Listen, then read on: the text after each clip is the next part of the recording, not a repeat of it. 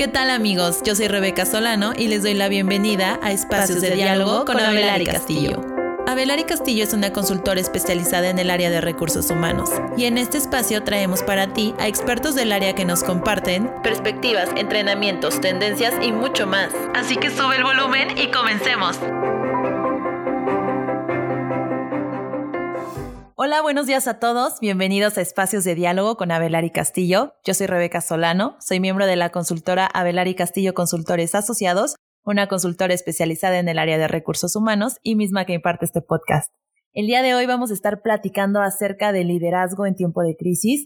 Vamos a hablar de, del poder que tiene la resolución de conflictos para la toma de decisiones que conviertan problemas en oportunidades.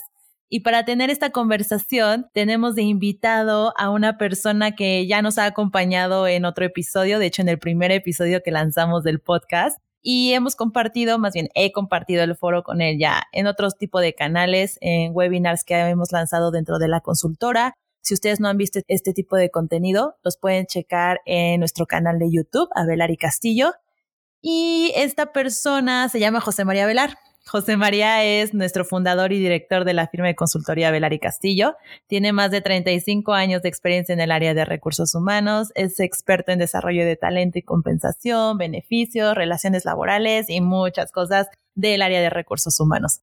Es expositor internacional en temas de recursos humanos y pues bueno, el día de hoy lo invité porque creo que tiene el perfil perfecto para hablarnos justamente del tema de liderazgo. Así que, José María, bienvenido. ¿Cómo estás? ¿Cómo te trata esta mañana soleada? Ah, súper bien, Rebeca. Siempre es un gusto estar aquí contigo, trabajar, eh, prepararnos para tu auditorio y obviamente compartir pues lo que humildemente uno conoce en estos escenarios para tratar de ofrecerles alternativas, y todo lo que pueda ser útil para, para una época tan complicada como la que vivimos hoy día. Claro, así es, José María. Y justamente me quiero agarrar de esto que mencionas de es un escenario muy complicado, ¿no? Y para ir ya adentrándonos un poco en el tema, que es liderazgo y oportunidades. Eh, el tema de liderazgo es muy importante y al mismo tiempo muy amplio. Entonces, las palabras que ahora voy a decir de manera introductoria van a ser cortas y amenas.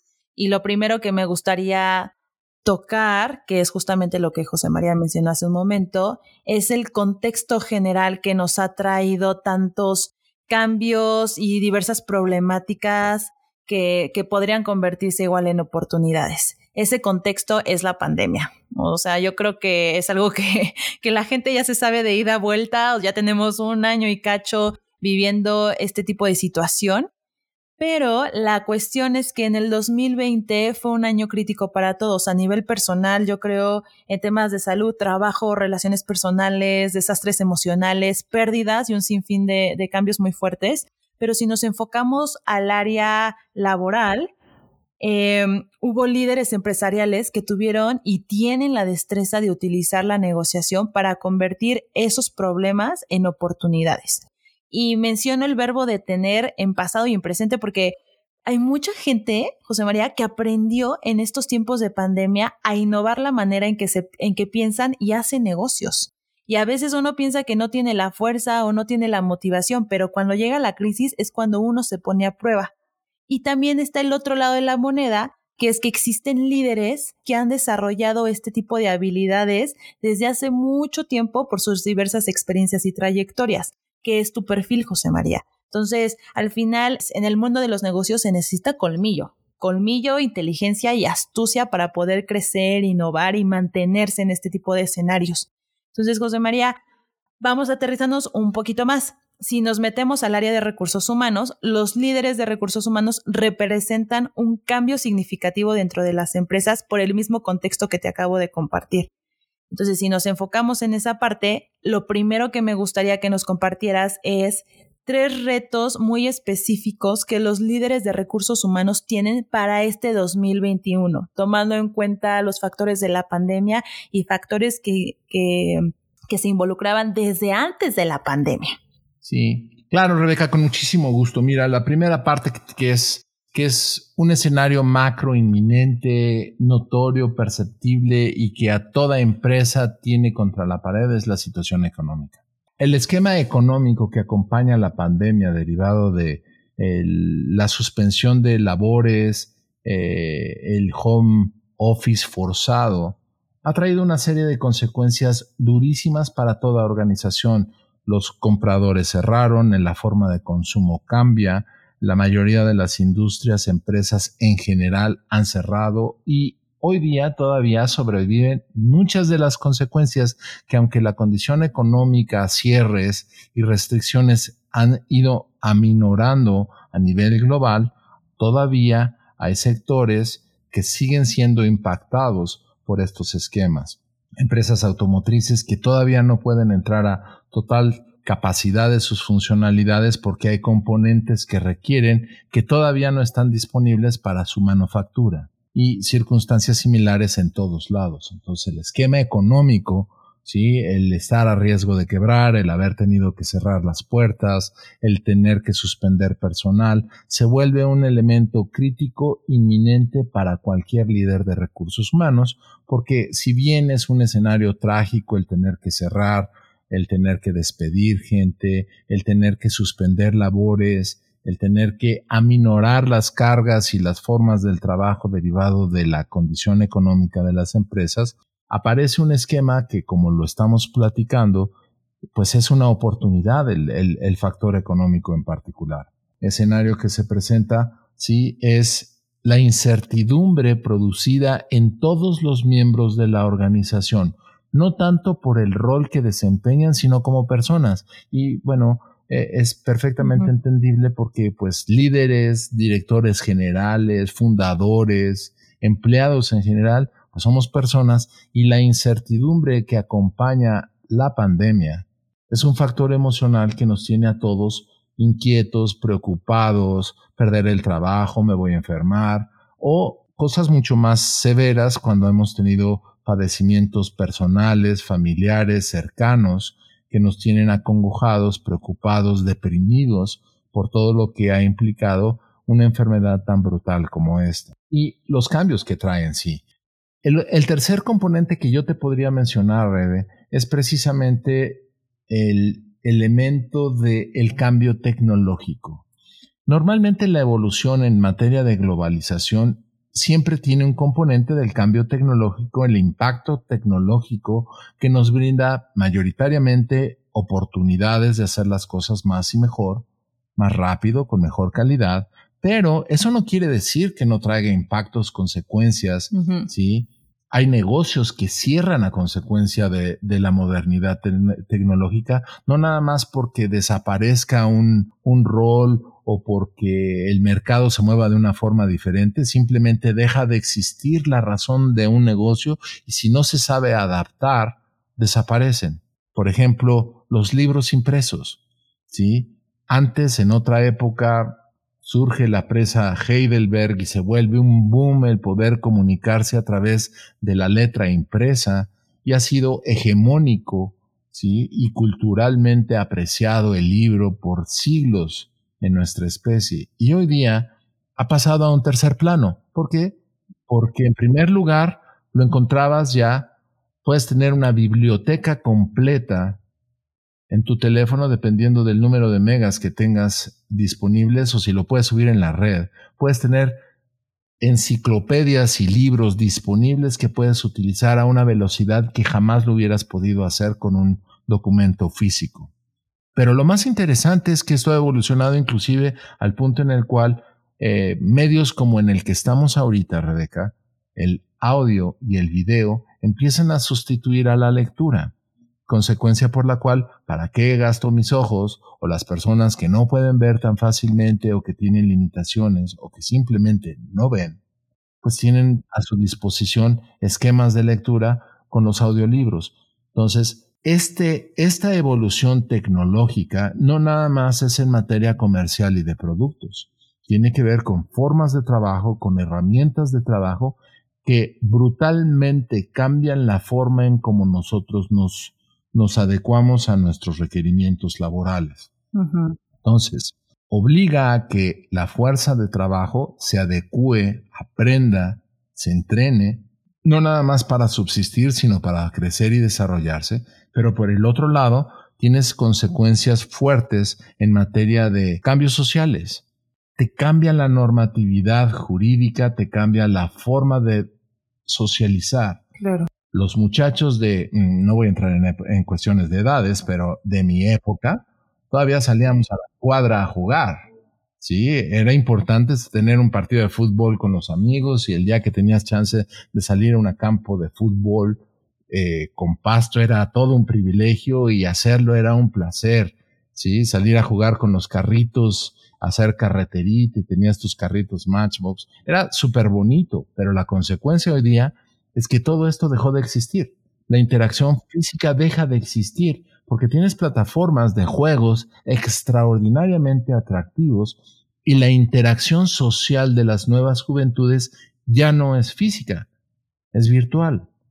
Y sí tienes amigos, y sí tienes una sociedad, sí tienes tu grupo de amistades como en aquella época, simplemente que ya no son físicos, son virtuales, con quienes interactúas, juegas, dimensionas y además ya no nada más son con los chicos de la cuadra, es a nivel global. Tienes amigos que se encuentran ubicados en otros países en Europa, en Estados Unidos, en Latinoamérica, con quienes juegas como cualquier niño en mi época lo hubiera hecho en su, en su, en su cuadra. Estos tres componentes a los que te hago eh, respuesta a tu pregunta, Rebeca, son los principales retos que a nivel de líderes de recursos humanos tenemos que entender, adecuarnos y poder gestionar para enfrentar las circunstancias nuevas de la fuerza de, trabajo y poderla adecuar precisamente para responder al mercado laboral y las condiciones de nuestros empleadores y darles lo que podemos ofrecerles como función especializada en gente. Este último punto que tomaste, José María, de la tecnología, me parece muy interesante porque creo, como tú lo mencionaste, el contexto está cambiando constantemente. O sea, cambia tu ciudad, cambia tu organización, cambia todo. Y puede ser que haya muchas empresas que todavía se resistan a ese cambio tecnológico y pueden aguantar dos, tres años. Pero después de eso ya te quedaste atrás. Y después de eso la gente ya empieza, o sea, imagínate, si tú vives todo un cambio en todas las esferas de tu vida, me refiero a un cambio tecnológico, y en tu trabajo no lo estás experimentando, buscas un lugar en donde tu mundo cheque con el lugar en donde tú trabajas porque ya llevas un ritmo. O sea, por ejemplo, si ahorita tú contratas a un chavito que va saliendo de la universidad, que ya no usan cuaderno, todo por laptop, ya no imprimen sus lecturas, todas las lecturas están en la nube y tienen este esta vida tecnológica ya muy muy aplicada y tú la metes a una empresa en donde todavía hacen todo en papel, pues, sabes, o sea, no le va a gustar y así van a ir avanzando las generaciones y la gente tampoco va a querer estar ahí y deja que no quieran estar ahí, la empresa ya no ni siquiera va a poder ser funcional. Entonces, este tema me gusta mucho y de hecho el episodio que viene vamos a estar hablando con un invitado acerca de la virtualización. Ahí nos vamos a ir un paso adelante de la digitalización para hablar un poco de la realidad virtual e imaginar un escenario con este tipo de tecnología en el área de recursos humanos. Ahora, José María, me planteas estos tres, tres retos muy grandes que tienen. Los reitero para que la gente los tenga muy claros. Primero, situación económica. Dos, incertidumbre en todos los miembros de la organización. Y tres, impacto tecnológico. Ahora me gustaría que, que nos platicaras cómo poder enfrentar esos retos, ¿no? Al final yo creo que todos los estamos viviendo y hay personas que los enfrentan de maneras muy distintas, pero una persona con tu experiencia que tal vez ya los ha vivido incluso antes de que llegara la pandemia, ¿cómo podrías dar este consejo de cómo los tienen que afrontar? Porque déjame decirte algo, a veces la gente subestima el área de recursos humanos, pero creo que es una de las áreas más, más, más importantes de la organización porque ellos tratan con todas las personas que son miembros de la organización no solo tratan con finanzas, ni con el área de recursos humanos, ni con tecnología, ni, ni, lo que tú quieras, sino con todas las personas. Ellos tienen que estar adentro de cada una de las áreas para gestionar esas personas. Claro, y qué bueno que lo, que lo mencionas, Rebeca, gracias por la porra, pero al final de cuentas, eh, eh, sí es cierto, o sea, tienes una condición en la cual compilas información y si uno tiene como miembro del área de recursos humanos, la capacidad de no nada más ver el problema inmediato, que si la, hay que pagar el tiempo extra, que cómo reduces eh, el, el índice de rotación o cómo mejoras la capacidad de aprendizaje de una persona, sino lo más importante es tener una fotografía conceptual de todo lo que sucede en la empresa. Y si uno tiene la oportunidad de tener una ventana hacia afuera de la empresa para ver qué sucede en nuestro contexto, nos permite visualizar una realidad totalmente distinta. ¿Como cuál? En primer lugar, vas a encontrar que los tres problemas que estamos hablando, si bien los tres se gestan fuera son efectos de nuestro entorno exterior. Lo que lo convierte en problema es nuestra emocionalidad, es la forma en cómo lo vemos o cómo no queremos verlo. Por ejemplo, el simple hecho de negar que hay un cambio inminente y que las cosas no son como fueron, pero nunca lo van a ser. El presente no es el pasado, ¿sí? Y el futuro es solo una promesa. Lo que podamos hacer hoy puede cambiar significativamente nuestros futuros. El pasado nos ayuda para poder conocer, entender, ubicarnos quienes somos, utilizar las herramientas con las que nos hemos construido, pero no nos va a dar las decisiones de hoy para enfrentar un futuro cambiante. Si nosotros estamos tratando de vivir en el pasado, haciendo la vez de la avestruz, negando que lo que viene o lo que ha sucedido no va a retornar a su estado original nunca y que la velocidad de los cambios globales es inminente simplemente porque las formas tecnológicas aceleraron todo proceso de comunicación humana a nivel global, que las generaciones han salido ya formadas con estas herramientas tecnológicas desde niños y que la forma de pensar es completamente disruptiva a lo que nosotros en otras generaciones formamos, ¿sí? Y negamos el cambio, estamos destinados a dejar de existir como organización, como grupo de trabajo, como profesionales. El principio fundamental, como te decía, es cómo lo quieres ver. El elemento clave para poder cambiar de un estado de incertidumbre a poder controlar el temor que nos produce lo desconocido es precisamente saber cuál es la consecuencia y controlarla, saber cuál es el riesgo y detenerlo, evadirlo o simplemente qué hacer para no exponerte a ello. Teniendo esta claridad, desaparece la incertidumbre. Salir a la calle en coche es peligroso. ¿Sí? Manejar un vehículo a 60 kilómetros por hora es mortal para quien no lo sabe hacer. Para un transeúnte, el cruzar una calle es peligroso. Pero si ya lo sabe hacer, no tienes por qué darte miedo ni conducir ni cruzar la calle y lo hacemos cotidianamente. ¿Por qué? Porque ya sabemos cómo evadir los riesgos, cómo limitar los peligros y qué hacer para poder obtener los beneficios de conducir y salir a la calle a caminar. Consecuencia por la cual desaparece la incertidumbre. Pero nos permite entonces ver otra realidad a partir del temor que nos bloquea y que nos inhibe, que es el que se produce con la incertidumbre. Entonces, me da miedo entrar a un cuarto oscuro porque no sé qué hay y me puedo imaginar que hay un león feroz y un monstruo eh, con dientes afilados esperando para matarme. Y cuando prendo la luz, pues es mi recámara. ¿sí? Y ya lo único que quiero es bañarme, asearme, ponerme mi pijama y dormir. ¿sí? Entonces hasta yo mismo después apago la luz. ¿Sí me explico? Sí. Es tan simple como esto, pero es un estado emocional. El cambio tecnológico, cuando uno ve todo lo que trae y cómo nos va a impactar y cómo en el futuro los robots ya no van a tener necesidad de líneas de ensamble con 200 personas, lo primero que piensa uno es, ay, me van a despedir, voy a perder mi trabajo. Pero se nos olvida que si nos subimos al barco, yo puedo ser el operador de esos equipos tecnológicos ganando 10 veces más de lo que gano y obviamente aprovechar las ventajas tecnológicas que este aprendizaje, que estas nuevas tecnologías pueden traerme a mí en lo particular, no nada más en mi ingreso, en mi conocimiento, en mis dinámicas, en mi en expandir mis horizontes.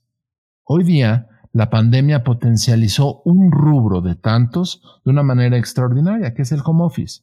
No puedes trabajar reunido con otras personas, ahora lo tienes que hacer remotamente. Ese simple hecho, y gracias a que teníamos herramientas tecnológicas ya disponibles para ese momento, nos permitió transicionar funcionalmente este evento. Y hay hoy día personas que no entendieron que este es un futuro, que existe desde hace más de 16 años esta tecnología, este modelo de trabajo, y que les gusta tener a sus trabajadores sentados cerca donde los ven, puliendo sus asientos, ¿sí? De 9 a 5. Y obviamente que nadie se vaya hasta que yo no me vaya porque soy el jefe. Este mecanismo desaparece con la herramienta del home office. Simplemente trabajo desde fuera, delego y creo en la capacidad de mis trabajadores de ser responsables, enfocados, que están cumpliendo con sus tareas y que tienen el profesionalismo para entregar lo que se les pidió, no importa dónde estén. Consecuencia por lo cual el modelo, lejos de ser algo que me intimida y me produce el riesgo y la incertidumbre del impacto tecnológico de perder el control, en realidad me abre una serie de oportunidades en donde le expando los horizontes de formación y capacitación a mi gente, reduzco mis costos de operación porque ya para qué quiero oficinas, ¿sí? Porque ya no los tengo que reunir, nos podemos reunir virtualmente y entonces no tengo que estar pagando una renta que son de los aprendizajes más fuertes que podemos entender.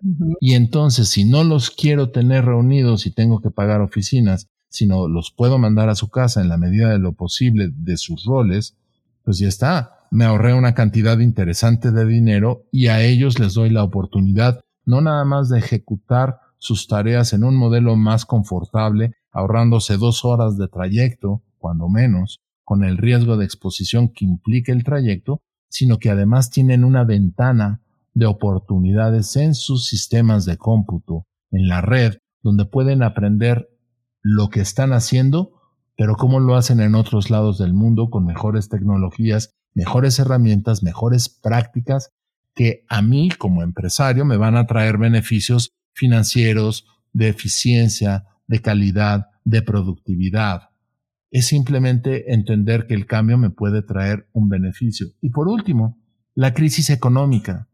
Pues sí, claro.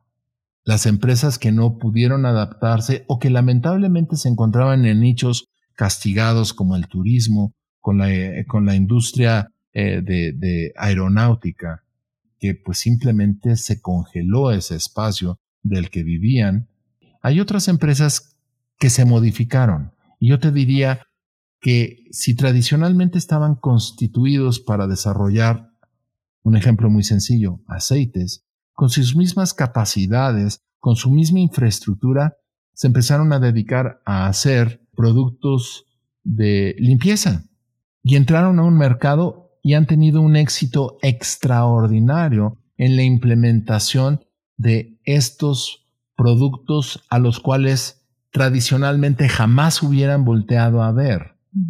Se vieron forzados no por la pandemia, sino porque los autos eléctricos traen una esquemática de necesidad de lubricantes y aceites diferente, por lo tanto es un mercado dirigido a la extinción como el que platicábamos hace un momento del libro impreso. La consecuencia que tiene es que se tuvieron que modificar y ¿qué crees? Salió su modificación de estilo de producto justo en el momento en el que inicia la pandemia. Ya te imaginarás el resultado que lograron ellos a partir de este ejemplo. Así como es el darse cuenta, aprovechar una oportunidad y cambiar nuestra realidad, abriéndonos un mejor futuro, simplemente quitándonos las restricciones emocionales de es que eso nunca lo hemos hecho, pues es que eso me da miedo, por lo tanto mejor no lo hagamos, es que aquí estamos acostumbrados a hacer así las cosas siempre se ha hecho así, son las formas que históricamente para nuestra especie han sido los restrictores más poderosos para el crecimiento y el aprendizaje. ¿Sí? Me gusta lo que mencionas y creo que podría resumir la manera de enfrentar estos tres retos en inversiones y decisiones inteligentes. Porque si te vas a la parte tecnológica, pues sí, ha salido un chorro de tecnología y mil cosas que puedes implementar, pero una, no todas las empresas tenemos dinero, ¿no? Para hacer esa inversión. Y entonces es, ok, ¿en dónde estoy parado? ¿Qué necesito? ¿Y qué sí puedo tener? Porque tú me, dices, no sé, imagínate que tú tienes tu empresa de puestos muy técnicos, no, tiene una maquiladora. A ver, ahí no puedes hacer home office, ¿no? Entonces, ¿qué tipo de tecnología sí me sirve puedo costear y me interesa tener en mi lugar de trabajo. Otra cosa, en la situación económica, a ver, voy a reducir costos, ok. Y lo que tú mencionabas, esta empresa innovó sus productos. Muchas veces la gente se cierra y que el primer paso, tú lo mencionaste, es cambiar el chip, como en la, en la incertidumbre. Es, a ver, si tú eres el líder y ves que tu gente tiene incertidumbre, comunica, sé transparente para que ese miedo que el asociado o el empleado tenga se le quite o se transparente y entonces puedan conocer el riesgo tangible y entonces atacar ese riesgo. Eso, eso me gusta, me gusta cómo lo expones, José María. Y para ir avanzando, ¿cuáles tres competencias recomendarías eh, a un líder de recursos humanos que tiene que desarrollar tomando en cuenta estos retos que enfrentas y muchos otros que pues, no vamos a mencionar en el episodio. Claro, Rebeca, mira, eh, este es un, un, asunto um, que si bien eh, se puede abordar desde una conversación de sobremesa muy light, muy sin ningún resultado, eh, permíteme platicarte lo que me ha tocado vivir para poderlo poner en práctica. ¿Sí? Venga. El miedo es el miedo, es una emoción, existe. La manera de mitigarlo es reconocer que tengo miedo y tomar acciones para controlarlo, para mitigarlo o para desaparecerlo. Y el miedo proviene del desconocimiento. Entonces, si no conozco algo que me intimida, lo primero que hay que hacer es darte cuenta que tienes ese temor y en consecuencia de ello, tomar las acciones necesarias para conocer, informarte e investigar de aquello que te representa un temor. En la medida que se abrió la comunicación de qué era la pandemia, qué era el coronavirus, cómo se podía controlar, cuáles eran acciones preventivas para el contagio y las implementas, el virus no ha desaparecido, pero restringiste en tu día a día el impacto en gran medida que podía generarse al tú no salir de casa por estar en estado de temor. Hoy día puedes salir y sabes qué medidas tienes que tomar para salir, protegerte y reingresar sin, dañar a nadie que esté en la casa porque pudieras tú mismo convertirte en un escenario de contaminación. Esta mecánica que acabo de describirte funciona con todas las personas. En consecuencia es que en el trabajo el identificar y hablar abiertamente de nuestros temores, nuestros riesgos, nuestras realidades, nos permite, en primer lugar, que los que nos rodean no imaginen, no inventen, sino que tengan certeza de lo que hay dentro de la empresa, primero. Segundo, es escucharlos. Uno tiene que abrir canales honestos de conversación, ya sea para que les digan me siento mal porque falleció un pariente mío y estoy deprimido, o porque yo tengo miedo de salir porque no quiero contagiarme y tengo niños chiquitos en la casa, o simplemente salir a la calle me da pavor por todo lo que he visto en los noticieros. El platicarlo y el escucharlos nos va a permitir ayudarlos y ayudarse uno a tomar medidas que se direccionen para entender el problema y resolverlo. En muchos casos el simple proceso de escuchar y dar recomendaciones resuelve el 80% de los problemas imaginarios y emocionales que provienen de un estado de incertidumbre. El siguiente punto a este respecto es implemento y todo lo que es temor lo puedo empezar a entender como una oportunidad con preguntas muy simples como, bueno, ¿y qué más podemos hacer con ello. Si tenemos esta realidad, ¿ustedes qué propondrían para resolverlo? ¿Cuáles son las alternativas que tenemos y cómo se imaginan? Hay protocolos de creatividad específicamente diseñados para entender un problema y planear alternativas de solución que no están en la costumbre, que no están en el modelo histórico, que pueden estar bloqueadas simplemente por la forma tradicional de pensar o que nuestras mismas limitaciones de, de, de, visión nos impiden detectar. Entonces, el abrir nuestros panoramas de nuestros problemas para procesos formales creativos va a abrirnos un escenario en el cual como equipo, como organización, podemos reaccionar a estos procesos de incertidumbre. La economía como segundo punto, tiene evidentemente una consecuencia imparable. Hay cosas que si no tienes el dinero para pagar, pues hay muchos escenarios que no podrías haber implementado. Error. Si tú hablas los problemas con aquellos involucrados, se puede hacer un frente común. Cuando una, empresa productora cierra, se lleva a sus proveedores también.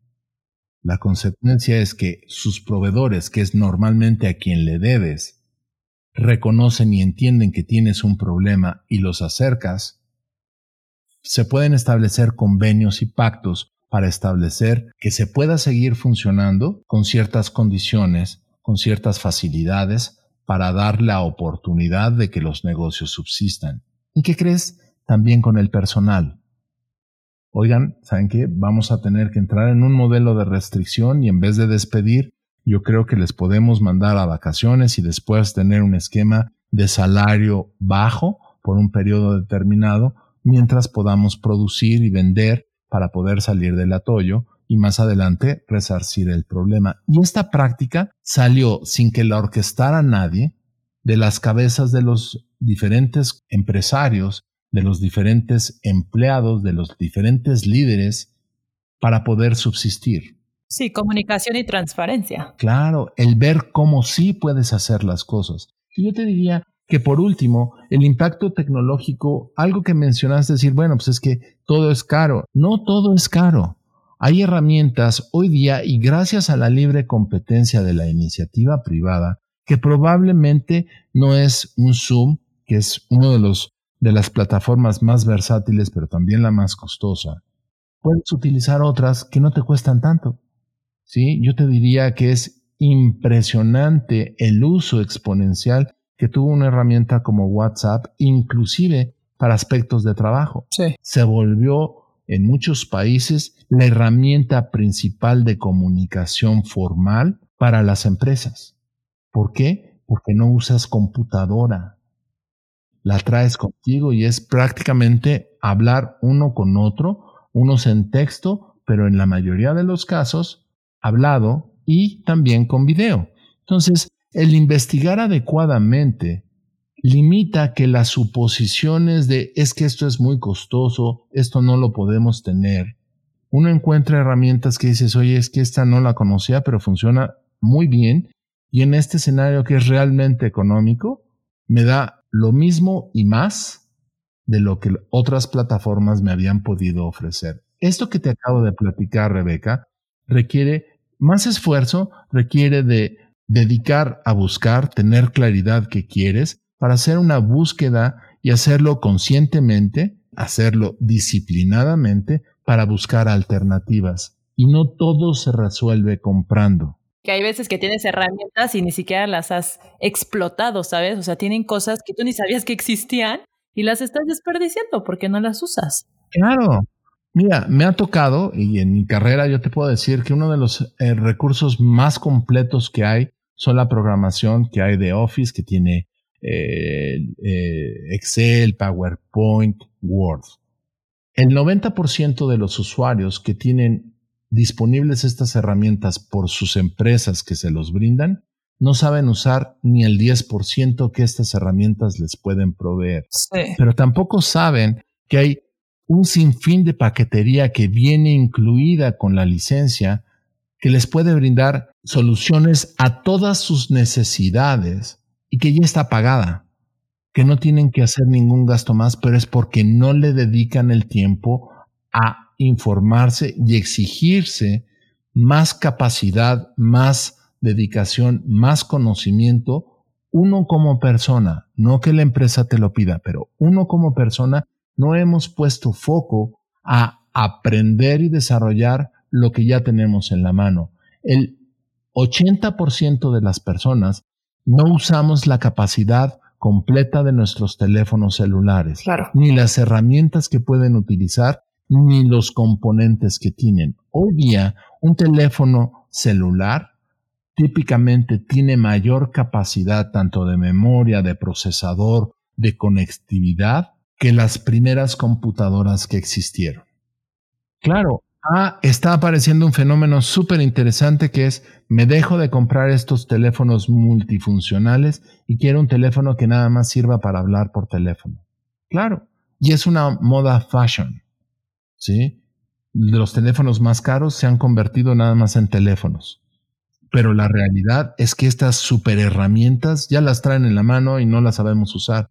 Si tú preguntas a cualquier compañero de trabajo, te vas a dar cuenta lo fácil que es encontrar que no estamos aprovechando.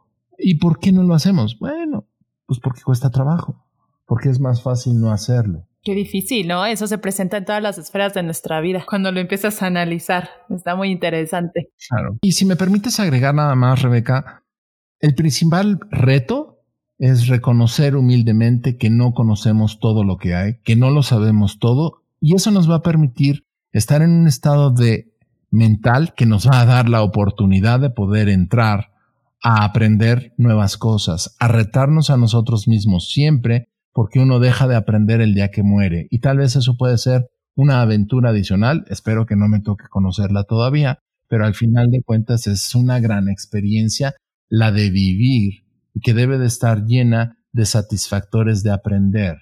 Lo que sucede es que el encasquillarnos y decir yo ya lo sé, no lo necesito, es perder la oportunidad de vivir plenamente en otras capacidades que ya tenemos pero que no usamos. Claro, me encanta ese tip que acabas de compartir, porque fíjense, la conversación er, era muy enfocada a la parte del liderazgo del área de recursos humanos. Pero ese tip, José María, que tú nos dices, aplica a todos y en todo. Entonces, me quedo con eso, la verdad me gustó mucho.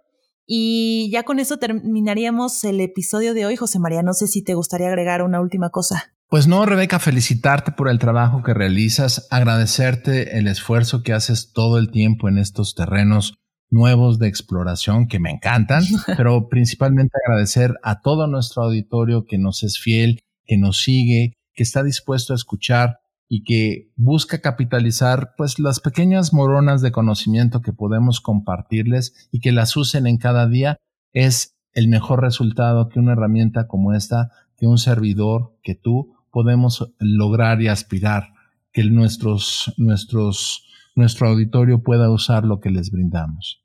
Así es, justamente, José María. Pues muchas gracias por la participación, por compartir el día de hoy el foro conmigo. También agradezco a toda la gente que nos acompañó a lo largo del episodio y me despido deseándoles salud y bienestar. Nos vemos la próxima, cuídense mucho. Hasta luego.